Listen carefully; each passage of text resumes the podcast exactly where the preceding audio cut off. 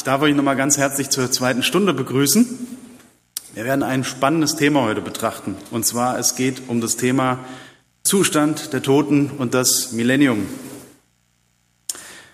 Ja, zu Beginn ist die Frage, warum betrachten wir dieses Thema heute zusammen? Ähm, ja, da möchte ich euch ein Zitat ans Herz legen. Ich werde das mal hier vorlesen. Lasst es einfach auf euch wirken. Ich weiß, die Schrift ist ein bisschen klein, ähm, dass ihr einfach mal seht, okay, warum das so wichtig ist, dieses Thema gemeinsam zu betrachten. Also, da ist ein Zitat im großen Kampf, Seite 589.1. Da heißt es, durch die zwei großen Irrtümer, die Unsterblichkeit der Seele und die Heiligkeit des Sonntags, wird Satan das Volk unter seine Täuschungen bringen. Während jener den Grund für den Spiritismus legt, schafft dieser ein Band der Übereinstimmung mit Rom. Die Protestanten der Vereinigten Staaten werden die Ersten sein, die ihre Hände über den Abgrund ausstrecken, um die Hand des Spiritismus zu erfassen. Sie werden über die Kluft hinüberreichen zum Handschlag mit der römischen Macht. Und unter dem Einfluss dieser dreifachen Verbindung wird jenes Land den Fußtapfen Roms folgen und die Gewissensrechte mit Füßen treten. Ja, ähm, die Frage ist, was hat es mit dem Tod auf sich? Was passiert nach dem Tod? Ähm, was hat es mit Himmel, Hölle und dem Grab auf sich? Ist es so, wie jetzt der Katholizismus behauptet, dass es eine ewig brennende Höllenqual gibt? Oder geht es Gott darum, dass das Problem der Sünde ein für alle Mal gelöst wird, wie 1. Korinther 15 sagt?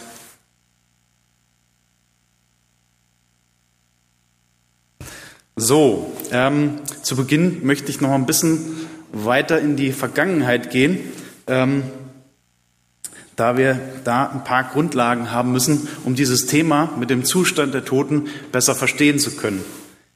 Ähm, also wir wissen ja in Offenbarung 12, Vers 7 bis 9, dass es ganz am Anfang, noch vor der Entstehung der Welt, zu einem Kampf im Himmel gekommen ist.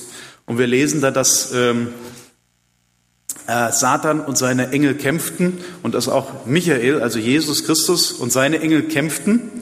Und ähm, der Kampf ähm, lief dann zugunsten von, von, von Jesus Christus. Und das Ergebnis war, dass Satan und seine Engel dann aus dem Himmel hinausgestoßen wurden. Damals äh, war er unter äh, Luzifer bekannt und äh, er ist dann zum Gegenspieler Gottes geworden. Ja, ähm, jetzt ist die Frage, wie, wie ging es dann weiter? Also wir erfahren dann, dass im ersten Mose Kapitel 3 eine Änderung stattgefunden hat. Und zwar dieser Konflikt, der im Himmel begonnen hatte, der hat sich dann plötzlich auf unsere Erde verlagert. Und ähm, ja, wie das dann geendet hat, äh, das wissen wir, ja, dass dann quasi die, die, diese Sünde sich dann auf unserem Planeten ausbreiten konnte. Ähm, ja, jetzt möchte ich nochmal ähm, darauf zu sprechen kommen, ähm, was Gott eigentlich in dieser Auseinandersetzung, wo es gerade auch um den Sündenfall ging, was er da zu den Menschen gesagt hatte, weil das in diesem Thema Zustand der Toten auch ganz wichtig ist. Da lesen wir zusammen an der Leinwand hier äh, den 1. Mose Kapitel 2, Verse 16 und 17. Da steht, und Gott der Herr gebot dem Menschen und sprach, von jedem Baum des Gartens darfst du nach Belieben essen. Aber von dem Baum der Erkenntnis des Guten und des Bösen sollst du nicht essen, denn an dem Tag, da du davon isst, musst du gewisslich sterben. Ja, also hier sagt Gott ganz eindeutig, dass ähm, die, die Sünde eine gewisse Konsequenz hat. Und zwar, dass man gewisslich sterben muss. Das heißt, das ist immer die ähm, zwangsläufige Folge der, der Sünde. Das ist ganz wichtig, dass wir das wissen, weil wir werden uns jetzt diese zwei Positionen angucken. zu, zum Thema Zustand der Toten, die einerseits Gott hat und andererseits die Position, die die Schlange, also Satan, der Teufel, hat. Ähm, ja, doch ich möchte jetzt noch mal ein paar Grundlagen legen zu diesem Bild ähm, bezüglich des Zustandes der Toten, das uns die Bibel vermittelt. Und zwar sagt Paulus im Römer 5, dass äh, durch den ersten Adam die Sünde in die Welt gekommen ist. Und äh, Paulus führt diesen Gedanken fort in Römer Kapitel 3, Vers 23. Da sagt er uns ganz klar, dass äh, alle Menschen gesündigt haben. Ähm, und in Römer Kapitel 6, Vers 23, da sagt er dann, dass der Lohn der Sünde der Tod ist. Jetzt ist es natürlich logisch, wenn alle Menschen gesündigt haben und der Tod äh, der Lohn der Sünde ist, dann müssen natürlich logischerweise alle Menschen sterben. Ähm, wenn es nicht, also sie müssen sterben und äh, das heißt, es muss dann irgendwie von eine Lösung geben, wie dann äh, am Ende der Zeit dieses Problem gelöst wird. Da wissen wir, da gibt es die Auferstehung, da kommen wir später noch drauf zu sprechen. Ja, ähm, jetzt äh, möchte ich mal die, die Gegenposition vorstellen. Ähm, was, was sagt jetzt die Schlange? Was sagt Satan zu diesem Thema Zustand der Toten? Ähm, da lesen wir zusammen hier in der Leinwand Folgendes. 1. 1. Mose Kapitel 3, Verse 4 und 5. Da sprach die Schlange zu der Frau, keineswegs werdet ihr sterben, sondern Gott weiß, an dem Tag, da ihr davon esst, werden euch die Augen geöffnet und ihr werdet sein wie Gott und werdet erkennen, was gut und böse ist. Also äh, die Schlange sagt gerade das Gegenteil von dem von Gott, also dass äh, die Sünde keineswegs zum Tode führt.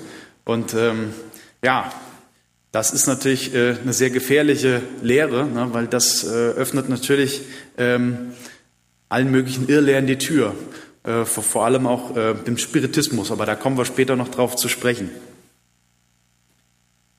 Ja, ähm,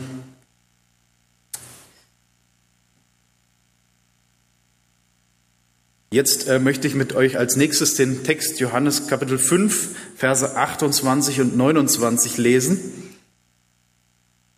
Ähm, da wird nochmal was dazu gesagt, ähm, wie Gott dieses Problem, Zustand des Todes, beziehungsweise den, den, das Problem des Todes löst. Und zwar da heißt es, verwundert euch nicht darüber, denn es kommt die Stunde, in der alle, die in den Gräbern sind, seine Stimme hören werden. Und sie werden hervorkommen, die das Gute getan haben zur Auferstehung des Lebens, die aber das Böse getan haben zur Auferstehung des Gerichts. Das heißt, wir haben hier zwei unterschiedliche Arten von Auferstehung. Ja, es gibt einerseits die Auferstehung des Lebens zum Leben und die Auferstehung zum Tod. Das heißt, ähm, es gibt für jeden Menschen nur eine ähm, Art von Schicksal, die er am, am, Schluss quasi äh, bekommt.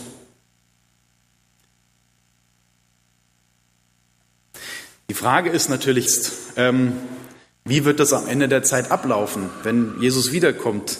Ähm, wird, wird dann erst die Belohnung ausgeteilt oder gibt es schon vorher die Austeilung der Belohnung? Gibt es da schon eine Vorauferstehung oder nicht? Auch da ähm, gibt es eine interessante Auskunft und zwar in Offenbarung Kapitel 22, Vers 12. Da heißt es, und siehe, ich komme bald und mein Lohn mit mir um einem jeden so zu vergelten, wie sein Werk ist. Also interessant finde ich hier in diesem Text, da wird ganz klar gesagt, ähm, Jesus kommt und wenn er kommt, dann kommt sein Lohn mit ihm. Das heißt, es kann vor der Auferstehung noch keine Belohnung geben. Und ähm, das ist auch nochmal ein ganz klares Indiz gegen diese volkstümlichen Lehren, dass das dann irgendwie so eine unsterbliche Seele gibt. Da kommen wir allerdings später noch drauf zu sprechen. Ja, ähm, jetzt möchte ich gerne auf den zentralen Baustein von meiner Predigt eingehen. Wie der Titel schon sagt, Zustand der Toten ist jetzt die Frage, ja, wie ist denn jetzt der Zustand? Ähm, und da habe ich mal so ein paar Texte rausgesucht, die das Thema, denke ich, ganz gut ähm, beleuchten. Und zwar ähm, lesen wir hier an der Leinwand Psalm 6, Vers 6. Da heißt es, denn im Tod gedenkt man nicht an dich, wer wird dir im Totenreich Lob singen? Also interessant finde ich hier in diesem Text, dass es heißt einerseits, dass es kein Gedenken an Gott im Tod gibt. Ja. Ähm, der zweite Aspekt ist, ähm, dass niemand im Totenreich Gottlob singen kann. Ähm, das heißt, es gibt hier keine Aktivität im Tod. Und ein anderer Aspekt, der sehr interessant ist, ist hier das Totenreich. Ja, das heißt, Totenreich, da könnte man auch äh, übersetzen, dass es quasi das Grab ist und ähm, hier wird ganz klar gesagt, also dass, dass der Mensch im Grab ruht, ohne, ohne Denken, ohne Anteilnahme an der Wirklichkeit. Und ähm, dieser Gedanke wird auch nochmal im Alten Testament, im 1. Mose Kapitel 25, Verse 8 und 9 ähm, näher ausgeführt. Das lesen wir jetzt zusammen an der Leinwand. Da steht, und Abraham verschied, starb und wurde versammelt zu seinen Vorfahren. Und seine Söhne begruben ihn in der Höhle Machpela. Das heißt, ähm, hier wird gesagt, dass Abraham, aber auch die Vorfahren, dass die alle in dieser Höhle Machpela versammelt wurden. Das heißt, ähm, das waren damals solche Steingräber, ja, wo man so einen Felsstein davor rollen konnte. Und ähm, dann wurden die Toten quasi zu ihren Vorfahren versammelt. Also das heißt, die, die Toten waren im Grab gewesen.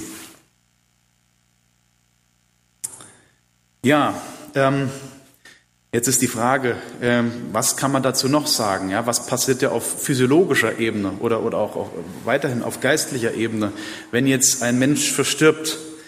Ähm, da gibt uns Psalm 146 vier weitere Auskünfte darüber. Da heißt es, sein Atem, also der Atem von dem sterbenden Menschen, geht hinfort und er wird wieder zur Erde. An dem Tage, ist aus mit allen seinen Plänen.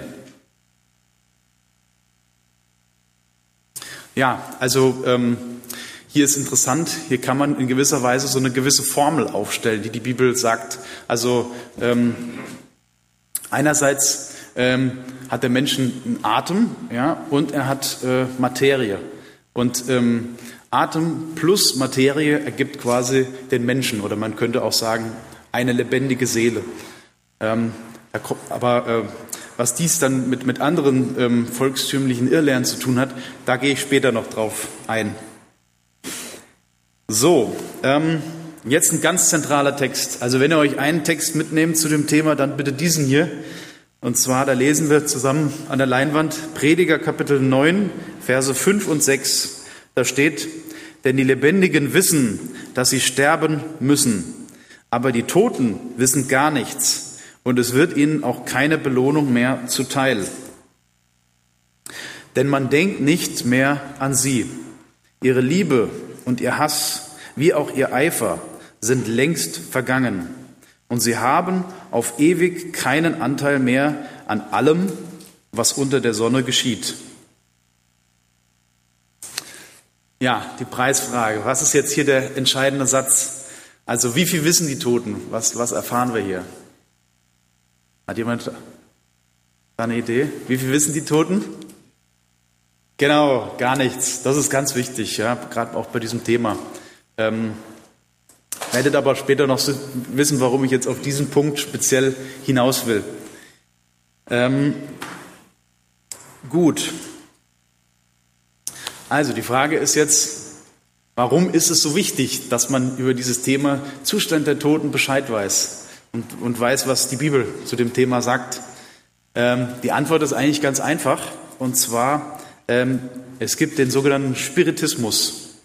Das heißt, dass ähm, Satan und seine Dämonen die Möglichkeit haben, ähm, als Verstorbene zu, zu erscheinen oder als irgendwelche Toten, die in der Vergangenheit mal gelebt haben und dann ähm, einen bestimmten Einfluss zu nehmen auf die Menschen und dann auch gewisse gefährliche Irrlehren zu verbreiten. Und ähm, wir wissen, dass, dass das ähm, kurz vor der Wiederkunft Christi dann einen gewissen Höhepunkt erreichen wird, wo dann auch äh, Satan als äh, Engel des Lichts erscheinen wird vor der Welt und ähm, dann äh, quasi die Wiederkunft Christi fälschen will. Und deswegen ist es wichtig, dass man da schon vorher Bescheid weiß, dass sowas stattfinden wird. Gut. Ähm, Der zweite Korinther Kapitel 11, Verse 14 und 15, die äh, warnen uns auch nochmal ganz klar vor diesem Phänomen. Und zwar, da heißt es im Vers 14, das könnt ihr an der Leinwand lesen, und das ist nicht verwunderlich, denn, denn der Satan selbst verkleidet sich als ein Engel des Lichts. Es ist also nichts Besonderes, wenn auch seine Diener, also sprich die Dämonen, sich verkleiden als Diener der Gerechtigkeit, aber ihr Ende wird ihren Werken gemäß sein. Ja, also hier wird es auch nochmal ganz klar von, von Paulus vorhergesagt, diese Tendenz, dass der Spiritismus zunehmen wird im Laufe der Weltgeschichte, gerade auch am Ende der Zeit.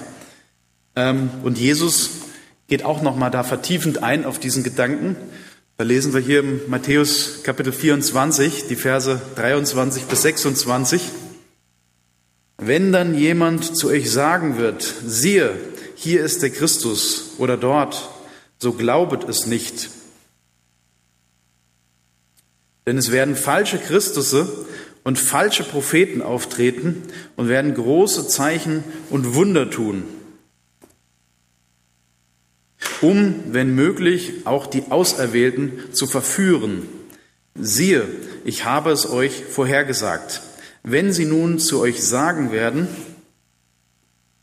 siehe, er ist in der Wüste, so geht nicht hinaus. Siehe, er ist in den Kammern, so glaubet es nicht. Also hier auch ganz klare Hinweise, dass wenn irgendwelche übernatürlichen Erscheinungen auftreten, dass man da immer genau das prüfen sollte und ähm, dass da auch äh, bestimmte spiritistische Erscheinungen eine gewisse Ausstrahlung, Aura haben können, die die Menschen dann in eine falsche Richtung führen.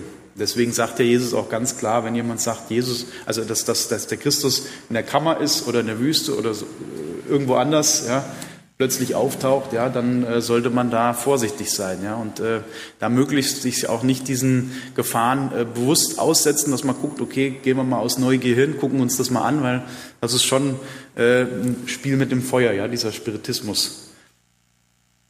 Ja, gut. Ähm, jetzt möchte ich nochmal auf einen anderen Aspekt eingehen, und zwar die Bibel hat auch ähm, eine ganz klare Definition, wie der Tod zu sehen ist aus, also aus biblischer Sicht. Ähm, da habe ich ein interessantes Beispiel mal rausgesucht, und zwar im Johannes Kapitel 11, die Verse 11 bis 14. Da gibt es diese Geschichte mit der Auferstehung des Lazarus. Ähm, ich lese nur mal einen ganz kleinen Auszug daraus. Und zwar, da steht im Vers 11, unser Freund Lazarus ist eingeschlafen. Und Jesus sagt dann, dass, dass er hingeht um ihn dann aus dem Schlaf zu erwecken. Jesus hatte aber von seinem Tode geredet. Ja, also die Frage ist jetzt, wie bezeichnet Jesus jetzt hier den Tod? Was, was können wir da aus der, aus der Bibel lernen? Hat da jemand eine Idee? Genau, genau. Also ähm, der Tod wird als ein Schlaf bezeichnet. Ja? Also wir finden in der Bibel über 53, also, also circa 53 äh, Stellen, wo der, wo der Tod als Schlaf bezeichnet wird. Ähm, ja, das heißt, man schläft ein und dann im nächsten Augenblick wacht man auf und ähm, ja, dann kommt quasi das, äh, Genau, genau. Also je nachdem, ob man bei der richtigen Auferstehung dabei ist, ja, dann ähm, sieht man quasi Jesus Christus kommen, entweder zur Belohnung oder nicht zur Belohnung, ja. Also dann eher zur Strafe. Ähm, ja, wie lange man jetzt geschlafen hat, weiß man nicht. Deswegen ist es auch ein passendes Beispiel. Man weiß dann nicht, hat man tausend Jahre geschlafen oder ein paar Tage. Also das ist dann für, für alle Beteiligten ein ähnliches Ergebnis. Ja, aber es gibt auch Hoffnung, denke ich, was man hier aus diesem Beispiel vom ähm, Auferstehung des Lazarus ziehen kann. Ähm, denn da heißt es im Vers 43 und 44 weiter, und als er dies gesagt hatte, rief er mit lauter Stimme, Lazarus, komme heraus. Und der Verstorbene kam heraus, an Händen und Füßen mit Grabtüchern umwickelt und sein Angesicht mit einem Schweißtuch umhüllt. Ja, also ähm, das ist wirklich ähm, ganz plastisch mal, wie so eine Auferstehung aussehen kann, die hier geschildert ist. Ähm, für mich ist nochmal ein äh, interessant, sehr, sehr interessanter Aspekt, und zwar ähm, hier im Vers 43, da sagt ja Jesus was zu dem Lazarus. Was konntet ihr hier entnehmen? Sagt er da, Lazarus, komm herunter? Oder sagt er da, Lazarus, komm heraus? Genau, genau. Also das ist ganz wichtig, äh, weil da können wir auch mal sehen, ähm, was die Bibel so auch gerade zu diesem Thema äh, Seelenwanderung zu sagen hat. Also, das, äh, also wenn jetzt irgendwo der Lazarus mit seiner Seele da irgendwo oben im Himmel geschwebt wäre, der hätte ja sagen müssen, Lazarus, komm herunter. Ne? Aber er sagt interessanterweise, Lazarus, komm heraus. Ja? Also das heißt, der Lazarus, der muss wirklich komplett im Grab gewesen sein ne? zu dem Zeitpunkt. Äh, ja, jetzt möchte ich nochmal auf einen anderen wichtigen Aspekt eingehen, und zwar, ähm, was sagt die Bibel eigentlich zu dem Begriff Seele? Ja, ähm, wie ist da die genaue Definition? Ich hatte ja vorhin das schon mal so ein bisschen angerissen, das Thema, aber möchte das jetzt nochmal vertiefen. Und zwar, da lesen wir im 1. Mose Kapitel 2, Vers 7, da bildete Gott der Herr den Menschen, Staub von der Erde und blies den Odem des Lebens in seine Nase. Und so wurde der Mensch eine lebendige Seele. Ähm, ja, also wir hatten ja vorhin schon diese Formel aufgestellt, also wie der Mensch zusammengesetzt ist und was Seele so grob bedeutet. Aber hier wird es auch nochmal sehr schön ausgeführt.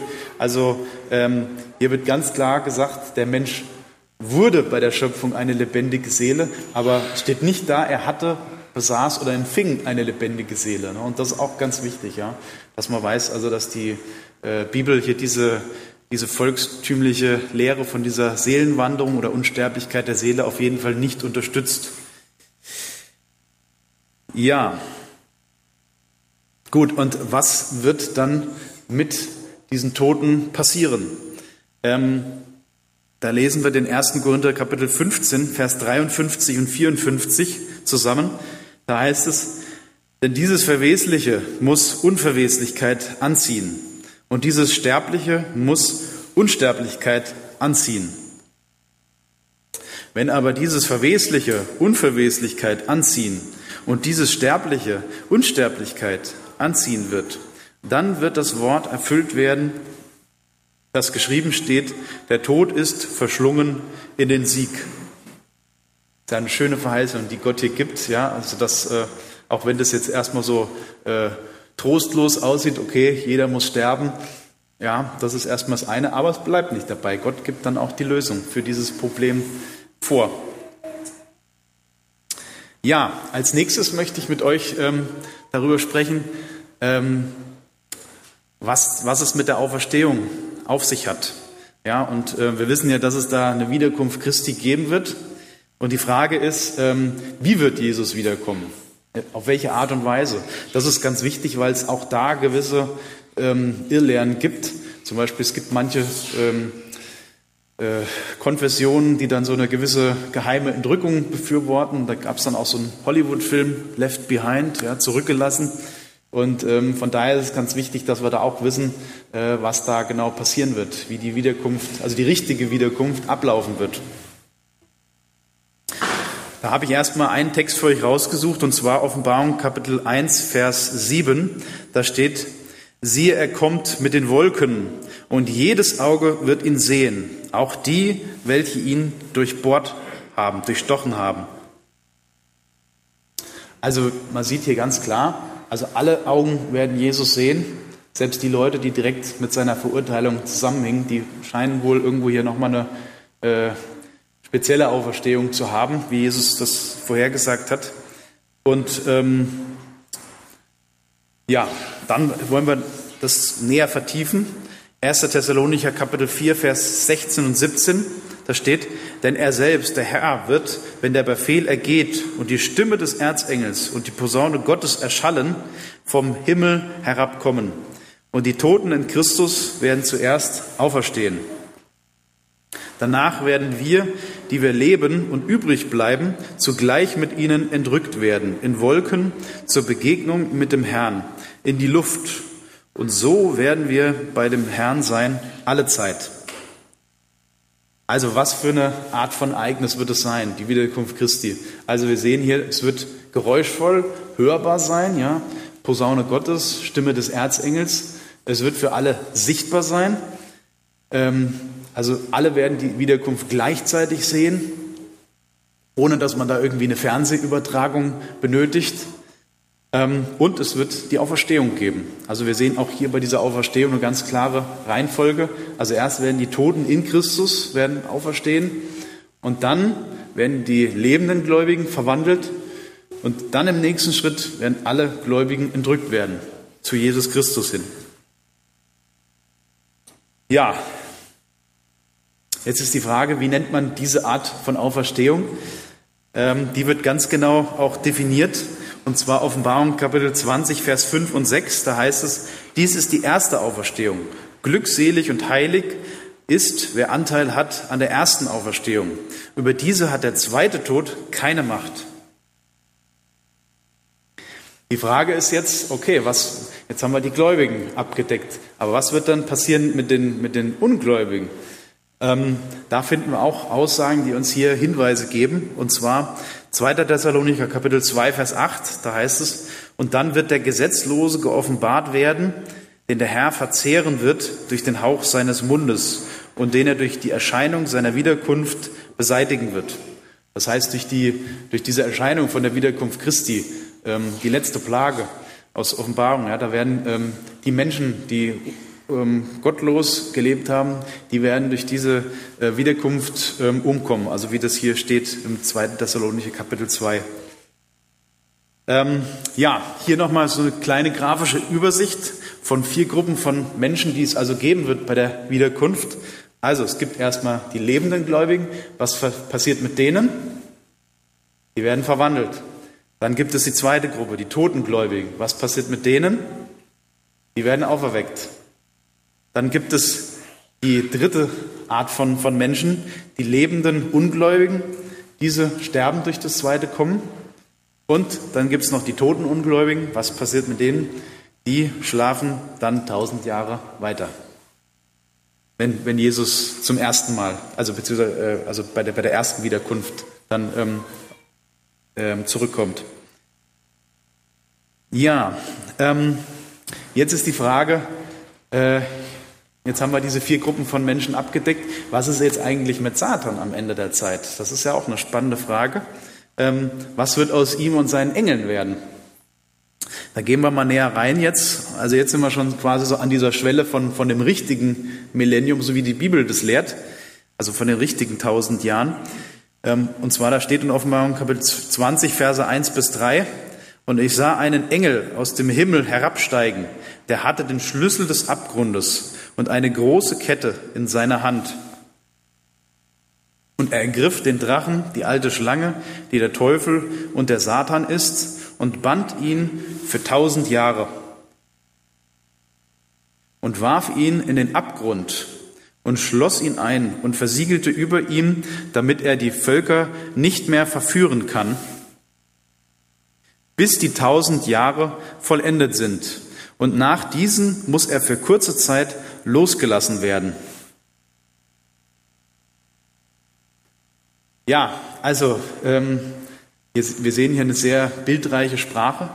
Ähm, ich denke, um den Text gut verstehen zu können, muss man äh, genau definieren, was dieser Begriff Abgrund bedeutet. Ähm, interessanterweise, dieses Wort Abyssus, Abgrund, finden wir auch woanders in der Bibel, und zwar im Schöpfungsbericht. Äh, da wird davon auch gesprochen. Also Abgrund, Abyssus bedeutet quasi, dass die Erde in einem ähm, wüsten, menschenleeren Zustand ist. Und am Ende der Zeit, da wird es ähm, wieder auftreten, dass, dass, es, dass dann quasi, die, dass, dass quasi Chaos und Zerstörung herrschen auf, auf, auf der ganzen Erde. Ähm, und ja, es ist ganz wichtig, dass man das weiß, weil es gibt auch da gewisse äh, Irrlehren in, in, in, der, in, äh, in gewissen äh, Bevölkerungsschichten, die dann sagen, dass es angeblich ein tausendjähriges Friedensreich geben würde und äh, dass nach den tausend Jahren, dass sich dann jeder nochmal bekehren kann und auch Satan und seine Dämonen würden sich bekehren. Aber äh, die Bibel sagt ganz klar, in den tausend Jahren, da gibt's nichts mit Friedensreich, ne, sondern ähm, die einzigen, die da auf der Erde noch leben werden, das, das sind Satan und seine Dämonen. Die Frage ist jetzt, warum sind die da auf der Erde? Ähm, Im Prinzip könnte man das so vergleichen, dass, es, dass diese tausend Jahre für Satan wie so eine Todeszelle ist quasi, die er auf der Erde quasi verbringen kann. Er kann quasi nur über die ganze Erde laufen, kann gucken, was, was er da durch seine Rebellion gegen Gott angerichtet hat, ähm, kann keinen Menschen verführen, was für ihn natürlich eine ganz äh, empfindliche Strafe ist. Und ähm, ja, er kann dann wirklich mal in sich gehen, gucken, was, was das wirklich bedeutet, wenn man äh, hier äh, eine Rebellion anzettelt. Ja, gut. Dann wissen wir, was jetzt auf der Erde in den tausend Jahren passieren wird. Jetzt gehen wir einen Schritt weiter. Wir haben die Wiederkunft Christi. Die Gläubigen werden drückt. Wie geht es dann weiter? Im Himmel. Offenbarung Kapitel 20, Verse 4 und 6.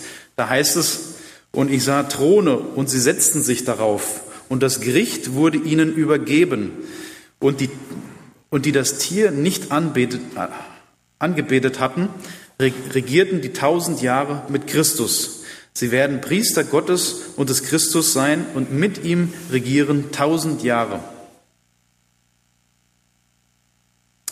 Ja, also es ist sehr interessant, was hier geschildert wird. Ähm, also was sind hier die Funktionen von den Gläubigen im Himmel, die in den Himmel kommen?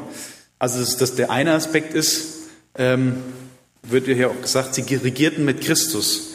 Ja, was, was könnte jetzt da so, äh, was, was kann man jetzt darunter verstehen? Was sind genau die Funktionen von den Gläubigen? Also das erste ist, ähm, die Gläubigen werden im Himmel Akteneinsicht in die himmlischen Gerichtsbücher bekommen. Das heißt, Gott möchte komplette Transparenz haben vor den Gläubigen und möchte wirklich äh, zeigen, was, was, was auch so hinter den Kulissen sich abgespielt hat. Ja?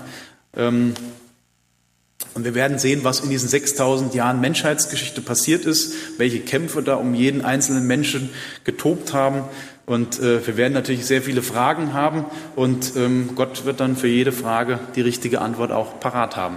Ja, also das ist, denke ich, eine sehr tröstliche Einsicht. Ähm, genau. Und ähm, wir werden natürlich auch dann in das Gericht, was dann äh, also in die nächste Phase geht, da werden wir dann auch mit involviert sein. Also dass wir dann quasi auch selbst sehen, okay, wie be beurteilt man bestimmte Fälle und warum äh, wird bei einem bestimmten Menschen so entschieden, dass er äh, nicht dabei ist bei der Wiederkunft also warum er nicht dabei gewesen ist bei der ersten Wiederkunft und warum bestimmte Menschen, bei denen man vielleicht vermutet hat, dass sie dabei wären, dass die plötzlich im Himmel sind. Ne?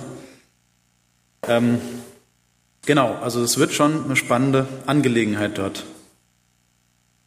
Ja, ähm, jetzt möchte ich mit euch nochmal auf die äh, toten Ungläubigen zu sprechen kommen. Und zwar, da steht es in Offenbarung 20, Vers 5, die übrigen der Toten aber wurden nicht wieder lebendig, bis die tausend Jahre vollendet waren. Was hat es mit diesen übrigen der Toten auf sich? Also es müssen Leute sein, die äh, entweder im Rahmen von diesen 6000 Jahren Menschheitsgeschichte verstorben sind und ungläubig gewesen sind oder die ähm, durch die Wiederkunft Christi umgekommen sind. Gut, also die übrigen Toten wurden nicht wieder lebendig, aber ähm, es geht dann noch weiter. Und zwar Offenbarung Kapitel 20, Vers 7 und 8, da steht folgendes. Und wenn die tausend Jahre vollendet sind, wird der Satan aus seinem Gefängnis losgelassen werden. Und er wird ausgehen, um die Heidenvölker zu verführen, die an den vier Enden der Erde leben.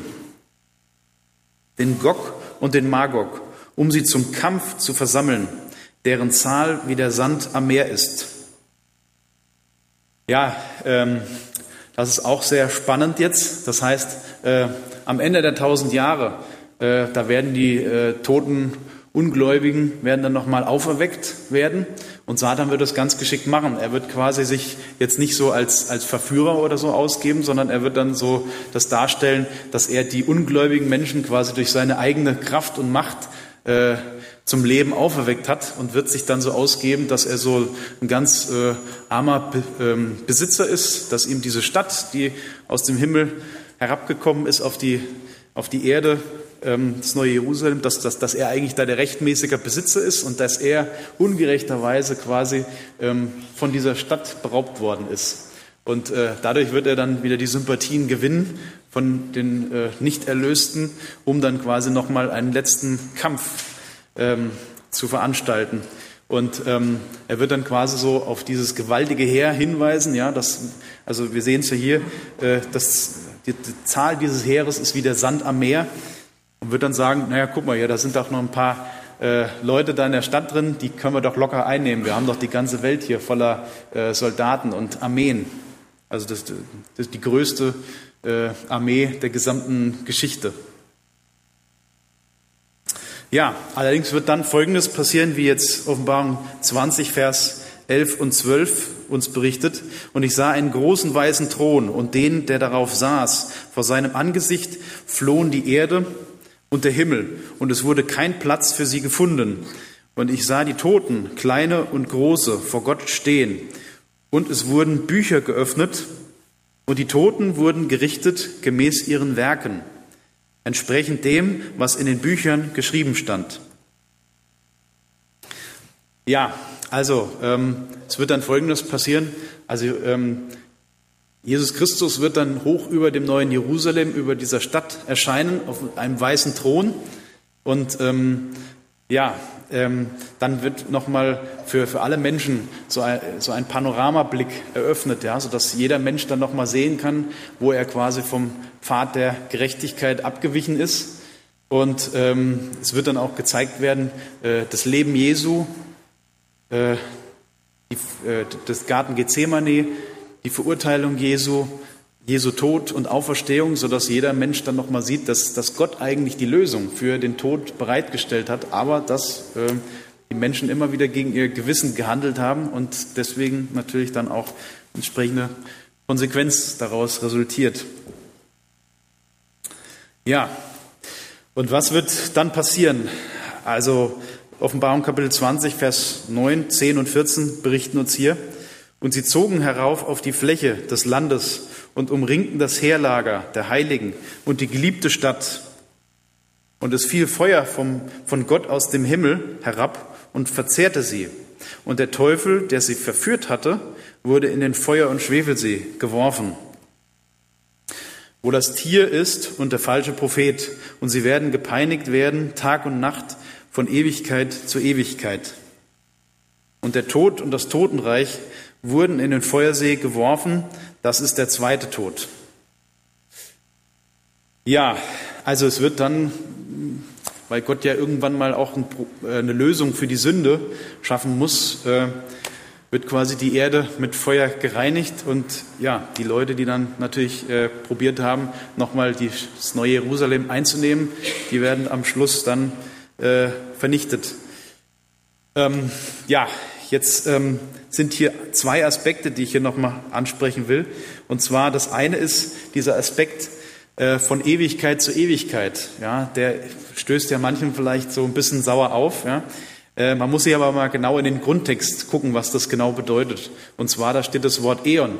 Äon bedeutet einen Ewigkeitsabschnitt, der sich quasi, äh, je nachdem, wie viele Leute, wie, wie, wie viel Schuld die entsprechenden ähm, Gottlosen aufgehäuft haben, dann bemisst. Man kann ja nicht die gleiche Strafe für einen Adolf Hitler nehmen, die, die ich für jemanden nehme, der quasi ein gutes Leben gelebt hat, aber einfach nur gesagt hat, ja Gott, mit dem möchte ich nichts zu tun haben, der ist mir widerlich. Ne? Für, für, für die kann ich ja nicht das, die gleiche Strafe nehmen. Ähm, und das heißt, es gibt es ist ein Ewigkeitsabschnitt, von dem hier die Rede äh, ist, also ein gewisser Zeitabschnitt. Ähm, das heißt, die Bibel äh, kennt diese Vorstellung, wie der Katholizismus das verkündigt, also dass es so eine ewig brennende Höllenqual gibt, äh, kennt die Bibel auf keinen Fall. Also das können wir hier auch äh, ganz deutlich sehen. Und dieser Feuersee, den es dann geben wird, ist der zweite Tod. Das ist auch schon mal wichtig zu bemerken. Die, die Erde ist mit Feuer gereinigt. Wie geht es dann weiter? Natürlich wird das Universum dann erleichtert sein. Die himmlischen Bewohner brechen in Jubel aus und sie bekennen Gottes Gerechtigkeit. Ja, Gott ist ein Gott der Liebe und Barmherzigkeit, aber er ist auch ein Gott der Gerechtigkeit. Das heißt, dieser Akt, dass, dass die Erde gereinigt ist, ist natürlich für Gott sehr schmerzhaft, dass da Menschen umkommen werden. Aber Gottes Gerechtigkeit erfordert dies und deswegen muss das am Schluss, am Ende der Zeit auch sein, dass auch das Problem der Sünde ein für alle Mal aus dem Universum befördert wird. Ja, wenn wir Offenbarung 21 lesen, da sind natürlich wunderbare Beschreibungen zu, zu erkennen, ähm, was, was da genau passieren wird, was, wie Gott diese neue Erde schaffen wird und was, was da alles für äh, Vorrechte sind, die wir mit Gott erleben werden dort. Ja, also das ist jedenfalls unser Ziel, das wir haben. Und ähm, der Aufruf ist natürlich, dass, dass, dass wir Jesus Christus als unseren Heiland täglich annehmen, dass Jesus die Priorität ist. Und ähm, ja, Jesus sagt, ich bin der Weg, die Wahrheit und das Leben. Keiner kommt zum Vater denn durch mich. Ja, also Jesus Christus ist allein der Weg zu dieser heiligen Stadt und es gibt keinen anderen Weg. Ja, deswegen ist es ganz wichtig, dass wir uns für diesen richtigen Weg entscheiden und ähm, also, dass wir das jeden Tag wieder von neuem tun. Wenn jemand nicht getauft ist, sollte man auf jeden Fall die, dieses Überdenken, wirklich die, die Taufe äh, ins Visier zu fassen, weil auch das ein ganz wichtiger Schritt ist, sich für Gott zu entscheiden. Ja, und zum Schluss möchte ich gerne mit einer Verheißung schließen, die aus, äh, die, die aus, aus dem Evangelien kommen. Und zwar da heißt es, wer ausharrt bis ans Ende, der wird selig werden. Wenn wir Jesus treu bleiben, dann werden wir an der richtigen Auferstehung teilhaben. Amen.